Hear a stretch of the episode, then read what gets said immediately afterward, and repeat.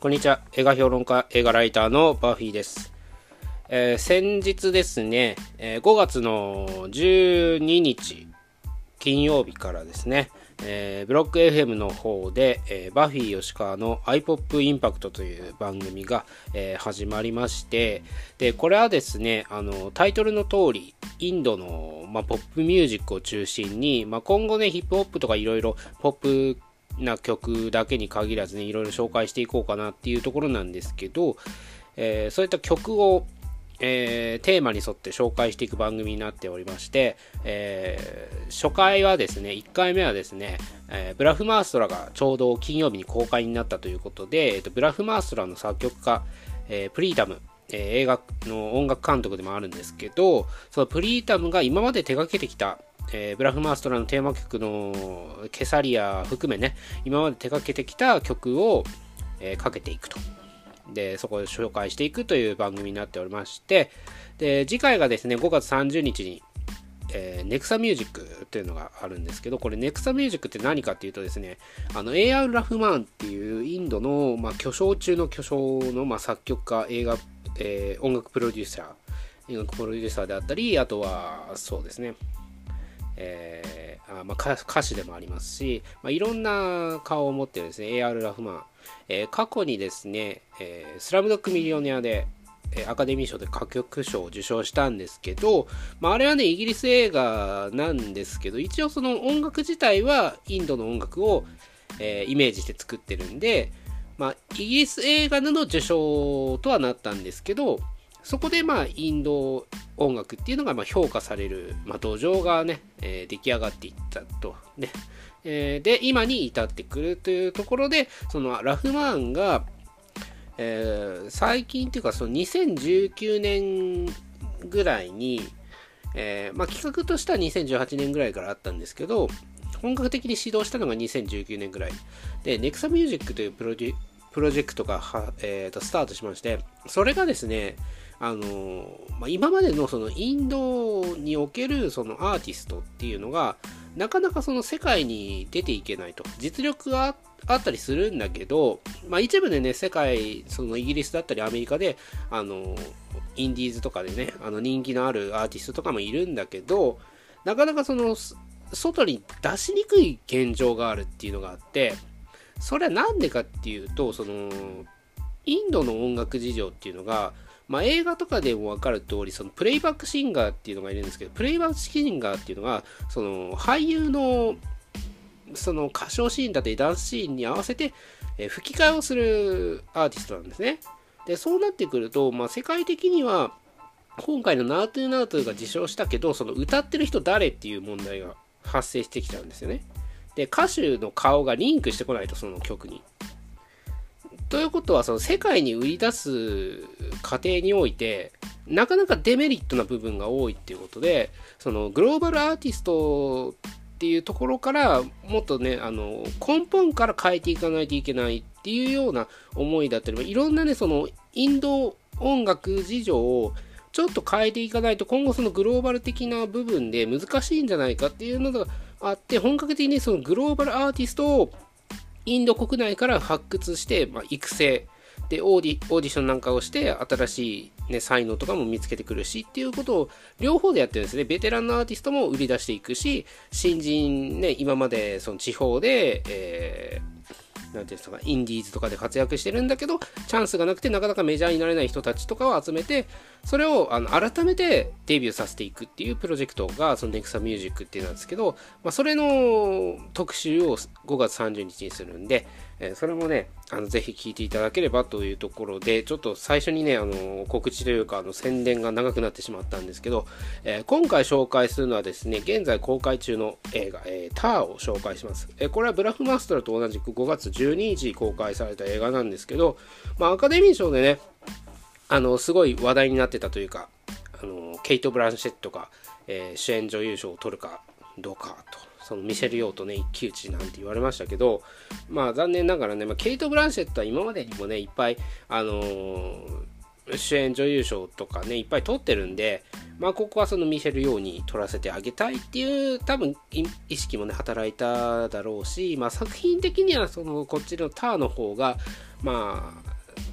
まあ、いわゆるその評論家受けはいいのかなというのはあったんで、だから MM よりはその評論家的にはこっちの方をしてた人が多いのかなというのはある作品なんですけど、で、これね、何描いてるかっていうと結構ね、シンプルな話なんですよね。あのなんか何回とかだどっかに書いてあったのか書いてなかったのか私の勘違いなのかもしれないですけどなんか難しい映画のようにあの触れ込みがあるんですけどこれはそんなことはなくてですねまああの細かい部分でどういうふうに描いて何をあの指しているのかとかそういう細かい描写についてのま考察だったりそういう部分はあるかもしれないんだけど全体的に描いてることってすごい単純な話でこれ何かっていうとえっ、ー、とまあ芸術家んと、まあ、アーティストとか言われる人たちがそのなんだろうなその過去の発言だったりまあこれからもそうなんだけどちょっとした発言、まあ、失言だったりするものを切り取られてそれが、まあ、世にねあの伝わっていってしまうというまあだからキャンセルカルチャーとか、まあ、そういった部分を描いてる作品なんですけどでこの主人公のターさんもまあこれ名前なんですけどターさんもえー、ターさんっていうのは、その、エゴットというですね、えー、アカデミー賞、エミー賞、えー、トニー賞、えーと、あと、なんだっけ、えー、グラミー賞を全部取った人っていうことで、まあ、世界にだから20人ぐらいしかいないと。だから、アンドリュー・ロイ、アンドリュー・ロイド・フェーバーとかね、そのキャッツとかのオペラ座の怪人の、えー、アンドリュー・ロイド・フェーバーとかも撮ったことがあるんですけど、で、この中の設定では、えっと、女性初と、女性で初めて撮ったということになってるんですね。なんか一応ビオラ・デイビスとかウーピー・ゴールドバーグもなんか撮った感じではあるんですけど、この作品の中では、そのケイト・ブラッシュット演じるターが女性で初めてという設定なんですよ。で、そのクラシック音楽界って、えー、かなりその男性優位主義というか男性社会なんですね。だからこれハリウッドとかも一緒なんですけど、その中で、本当に奮闘してきて、努力してきて、まあ中にはね、その汚いこともしてきたかもしれないとか、人に言えないこともしてきたかもしれないんだけど、それでまあ這い上がってきて、得た称号なんですよね。で、まあその、なんだろう、ある程度の地位を持った状態から始まるんですよね。で、地位を持った状態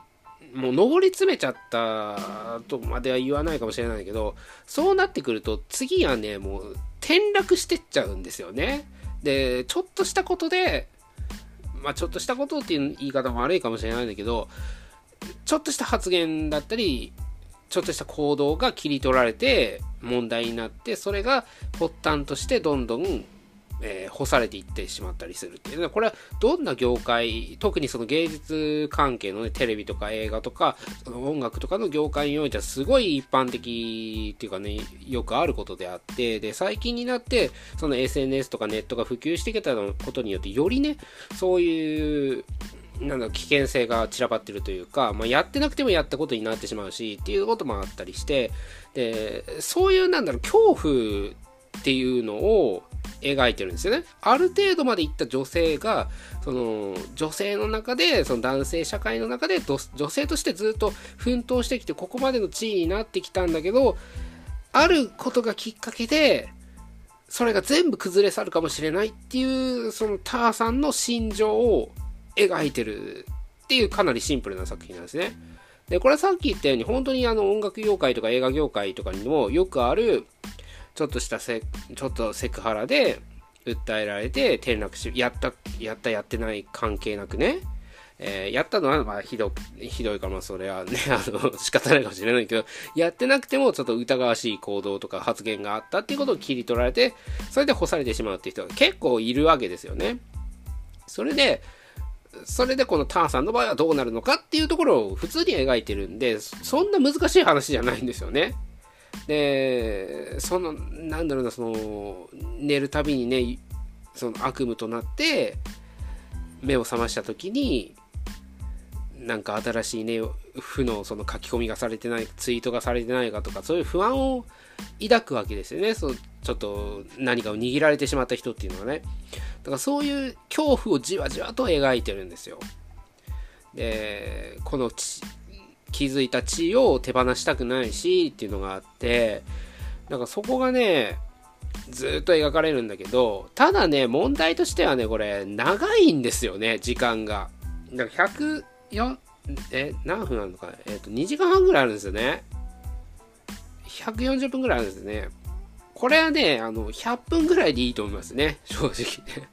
そんななんかじわじわ描く部分もいないのかなと思って、ちょっと無駄な部分も多いのかな。もうちょっと凝縮して120、まあせめて120分2時間ぐらいにね、収めた方が、まあスマートで良かったのかなと思うし、伝わるようにはなってるし、その、ケイト・ブランシェット自体が、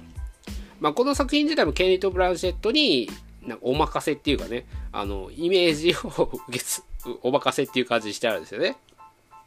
だからそのエゴットっていう称号を持っているっていう設定で、そのケイト・ブランシェットは持ってないんだけど、持っているような感じがするわけじゃないですか。だからそういうイメージ、そう大女優、なんかベテラン女優で、まあ、いろんなことをこなすような女優としてのイメージをケイト・ブランシェット自体が持ってるから、それを利用させてもらったというのが大きくて、だからその作品においても、ケイト・ブランシェットが演じてることによって、描かれてない部分とか、その、その映像に映し出されてない部分も、なんとなく伝わってくるようになってるんですね。だからそこで、あの、深みが増して、あの、このターという女性はどういう女性なんだっていうことが、えー、分かってくるという風になってるんで、結構楽じゃ、楽だったじゃないですかね。ケイト・ブラシェットこれ、キャスティングしてね。で、一方ですね、周りの人たちの目線というか、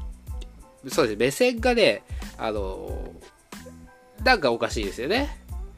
ターさんは、